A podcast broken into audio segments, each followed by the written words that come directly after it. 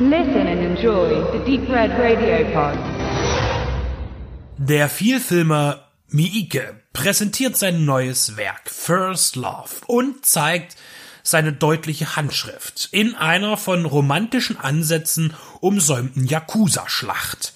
Platz nimmt der Film in der Gegenwart Japans und führt verschiedene Wege zusammen. Ein abtrünniger Yakuza-Frischling bestiehlt seinen eigenen Clan. Ein Polizist lässt sich mit diesem ein, um einen Drogendeal einzufädeln. Ein aufstrebender Boxer erfährt von seinem baldigen Tod durch einen Hirntumor und dann ist da noch das von Halluzinationen geplagte Junkie-Mädchen, das zur Prostitution versklavt wird, um die Schulden ihres Vaters abzustottern. Diese vier geraten aneinander, geplant und ungeplant, und durch die Fügungen des Schicksals bricht ein Durcheinander aus, bei dem der Zufall dem einen Glück bringt und dem anderen eben nicht. Miike, nicht untypisch, beginnt alles recht glaubhaft und entwickelt sich dann zu einer bizarren Groteske mit viel schwarzem Humor, Übertreibungen und ausufernder Gewalt. Seine Figuren sind alle völlig kaputte Gestalten, die in einer einzigen Nacht alles auf eine Karte setzen müssen.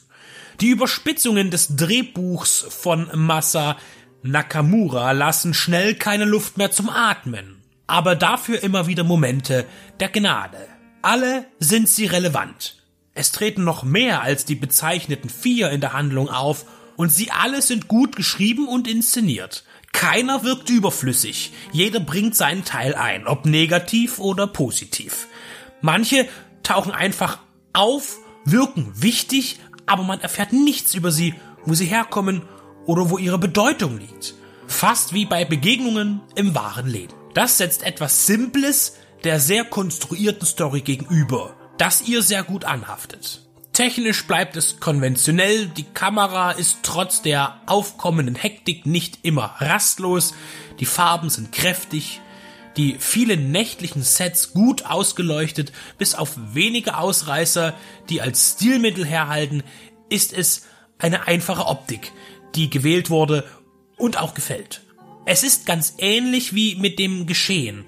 Eigentlich ist alles ganz einfach aber sobald sich Bahnen kreuzen, entsteht ein Geflecht, das alles verbindet. Takashi Miike ist routiniert. First Love fühlt sich an wie aus dem Ärmel geschüttelt und dennoch durchdacht. Eurovideo bringt den berechtigten 18er Film auf den deutschen Markt. Eine Räuberpistole, nicht mehr und nicht weniger und ganz viel von ihm, dem Regisseur, der dem Szenario klar und unverkennbar zuzuordnen ist.